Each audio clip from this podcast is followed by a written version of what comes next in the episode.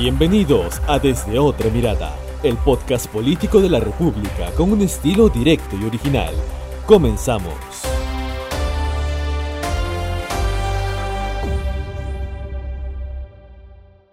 Hola, ¿qué tal amigos que se conectan a su podcast desde otra mirada? Los saluda como siempre a través de esta plataforma Diego Quispe. Bienvenidos a esta edición número 40. Eh, damos también la bienvenida a nuestra compañera Daniela Mercado. ¿Qué tal, Daniela? Hola, Diego. ¿Qué tal? Eh, y también queremos dar la bienvenida a un nuevo integrante en este equipo de Desde Otra Mirada que nos va también a acompañar en las próximas ediciones. Eh, ¿Qué tal, David? bienvenido a Desde Otra Mirada. Hola Diego, hola Daniela, ¿qué tal? Muy buenas noches, buen día para todos los que están escuchando esto y un gusto estar aquí para hablar de la agenda política que está bastante recargada. Sí, y, exactamente hoy el primer tema del que queremos hablar en esta edición es lo que ha generado controversia ¿no? en, estas últimas 72 horas, que es sobre el tema del gas de camisea, a raíz del tuit que eh, hizo el domingo temprano el primer Guido Bellido, ¿no? señalando de que invitaba a la empresa encargada de la explotación del yacimiento del gas de camisea eh, para renegociar los contratos del gas, caso contrario procedía con la nacionalización de este recurso, lo que obviamente generó revuelo, ah, sobre todo porque usó la palabra nacionalización y dio a entender como que el primer ministro se mandara solo, ¿no? Se mandó de arranque solo y los demás ministros, Aníbal Torres, Iván Merino, eh, Hernando Ceballos, como que eh, le pararon un poco el coche, ¿no? Le pararon un poco el coche y luego, más aún, el presidente eh, en la noche con el tuit que dijo, no, vamos a renegociar ok, pero con los dos actores en este embrollo. Claro, una vez más, nuestro primer ministro es considerado tal vez como alguien que se intromete, ¿no? Que es alguien que está asumiendo funciones que no le corresponden porque al, decir esto no solamente está quedando mal tal vez o asustando a la gente con algo que, era como una sobre un fantasma en campaña electoral, sino que a la vez estaba contradiciendo el ministro de Economía Pedro Franque, quien hace un mes había dicho que el camisilla no se iba a nacionalizar ni se iba a expropiar. Entonces, nuevamente creó todas las controversias, las críticas, comenzaron a criticar las bancadas, eh, incluso lo compararon diciendo que esto ya parece Venezuela, tan solo con, esa, con ese mensaje, con ese tweet. Claro está que después el primer ministro en una visita de Arequipa quiso bajar el tono ¿no? de, de este mensaje, pero al final y al cabo dijo lo mismo, de que eso sería una medida extrema nacionalizar, pero se va a evaluar si es que la empresa no cede. Esto es una amenaza, queramos o no, y aunque ellos no lo acepten. Exacto. Sí, efectivamente, esta actitud de parte del primer ministro está un poco alineada a lo que vimos también la semana pasada, ¿no? cuando terminó revelando sobre esta reunión entre Pedro Castillo y Nicolás Maduro. Eh, y da para pensar bastante porque eh, se toma también incluso como, como exabruptos de parte del, primer eh, ministro y hasta hay quienes dicen que puede haber una intención de de petardear o de, en todo caso incomodar al gobierno de Pedro Castillo de parte de la facción más cercana a Vladimir Cerrón, dentro de Perú Libre. Pero sí, efectivamente ha generado bastante revuelo, ha generado bastantes reacciones y miembros del gabinete como Aníbal Torres, como decían ustedes, o como Pedro Franque, están pues tratando de, eh, de maniobrar, digamos, con los argumentos que dan y tratar de reafirmar pues que Pedro Castillo no piensa ni nacionalizar ni estatizar, digamos, ¿no? el, gas de camisea. Claro, claro, y, ahora, esta declaración de Bellido, o bueno, ese tuit de Bellido, ha generado que nuevamente en el Congreso pidan citarlo, a que explique la, serie de expresiones, no solamente por camisea, sino en general que la ha tenido a través de Twitter. Y, eso lo, que está pidiendo la congresista de Avanza País, Patricia Chirinos. Chirinos también ha denunciado a Bellido de haber sido ella, ella haber sido víctima de agresiones misóginas de parte del primer ministro. Ahora, a lo van a citar. Lo que dicen algunas fuentes del Congreso es que las bancadas de oposición, sobre todo Fuerza Popular, Avanza País y Renovación Popular quieren ir por la censura. Y eso se evidencia en las declaraciones de los voceros Jorge Montoya y en el caso de la, señora Adriana Tudela, quienes van por la cabeza de Bellido. ¿Para cuándo quieren citarlo? Bueno, eh, quieren citarlo lo más pronto posible, pero lo cierto es que esta moción para citar al primer ministro recién se va a dar cuenta en el pleno que se va a realizar de esta semana Luego, recién a partir de ahí, para la próxima sesión del Pleno, ahí recién pueden discutir citar al jefe del gabinete. Claro, ahora, sobre esa idea en contra de Bellido por, este mensaje sobre Camisea, no es solo la única iniciativa del Congreso, ¿no? También, por ejemplo, la bancada, o al menos Jorge Montoya, que es el vocero de la bancada Renovación Popular, mencionó de que su bancada va a luchar por la censura de Bellido, por haber dado esta idea. Obviamente que esto puede quedar solo ahí, tal vez pueden crear la moción que hasta ahora no se ha presentado, pueden tal vez incluirla en la agenda del pleno, pero hasta que se apruebe y debata es otra cosa, ¿no? Ahora, también sobre el tema hay algo curioso eh, y además en nuestra política peruana. Eh, Pedro Castillo es el presidente, sí, pero recordemos que hay una oposición, ¿no? Y la lideresa de esa oposición, queramos o no, es Keiko Fujimori, quien quedó en segundo lugar en la campaña electoral, en la carrera para las elecciones, ¿no? Ella tuiteó y criticó la terrible contradicción, ¿no? De, de lo que dijo Pedro Castillo, se refiere en su gira internacional, con lo que ahora dice eh, Bellido, ¿no? Con esto de, la posible nacionalización del gas de camisea. Pero ojo aquí, que Keiko Fujimori fue una de las candidatas que también había, había prometido la renegociación de camisea. Entonces, hay que tener un poco de, memoria, ¿no? Para querer criticar incluso y más si lo estás haciendo en tus redes sociales que todos te lo van a recordar y es lo que está pasando. Sí, efectivamente, como dices, hay un poco un doble discurso en torno a este tema de parte de la, de la oposición, pero en todo caso forma parte de una de las de las tantas equivocaciones, digamos, o de, los tantos exabruptos, como había dicho, de parte de Guido Bellido, y se presta también a que lo sigan llamando del Congreso, a que se siga cuestionando su continuidad en el gabinete, ¿no? Esto ya de parte no solo de la oposición directa al, gobierno, sino ya eh, de personas o de personajes políticos que trataban de mantener una posición un poco más neutral, ahora sí eh, se ve pues cada vez más clara, digamos, la, no sé si la necesidad, pero en todo caso sí el, clima que generaría que sea necesaria una salida de Guido Bellido para muchos personajes de distintas bancadas. Exacto.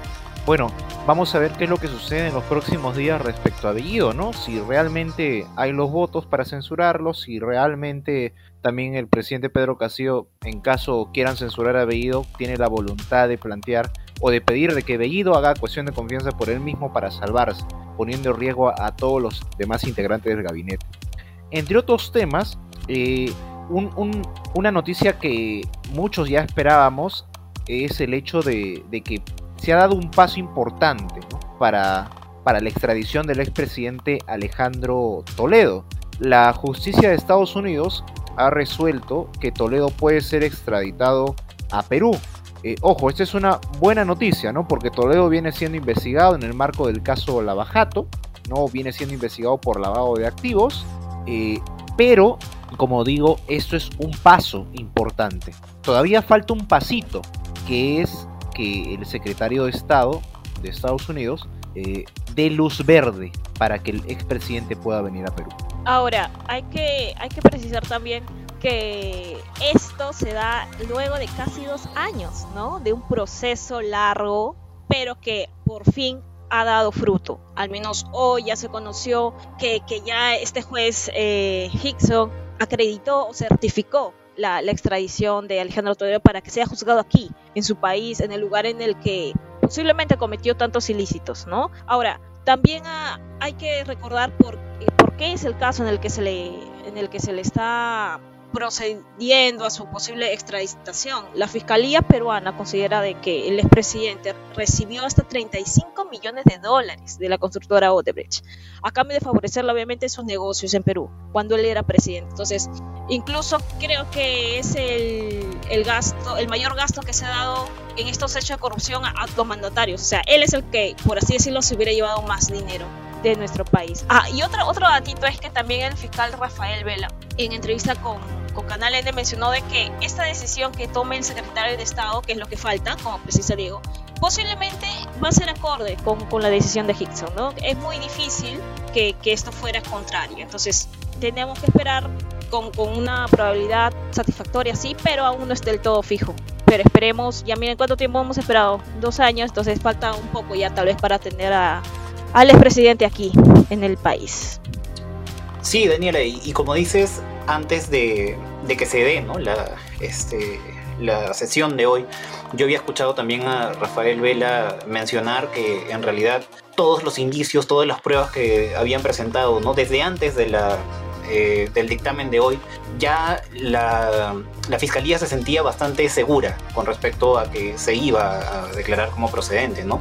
Y finalmente cabe puntualizar que eh, esto esta extradición, al menos la que se ha considerado viable el día de hoy, es por el caso de la carretera interoceánica, ¿no? Porque también está por otro lado el caso de Coteva, que está, digamos, en otra, en otra instancia, todavía está viéndose, ¿no? Pero también se pide su extradición, ¿no? Es un nuevo sí, exacto, se va a acumular. Exacto. Sí, entonces, para que tenga claro el público eso, ¿no? Es por el caso de carretera interoceánica que se podría estar trayendo de regreso al expresidente Alejandro Toledo. Bien, bien, y por otro, y por otra parte, ya para finalizar este episodio, eh, hay un tema que está pasando desapercibido y que no se está dando la debida importancia al hecho de que el Congreso quiere, insiste con investigar las elecciones instalando una comisión investigadora del proceso electoral al caballazo. Y esto eh, con la complicidad de la Comisión de Constitución. Y un poco viendo el ajedrez político en ese tema, es que la comisión que va a investigar si hubo fraude o no está presidida por Jorge Montoya, quien hasta hace pocos meses fue a Washington a tocar la puerta a la OEA pidiendo una auditoría internacional, una auditoría de nuestro proceso electoral. Él va a ser el que dirige esa investigación.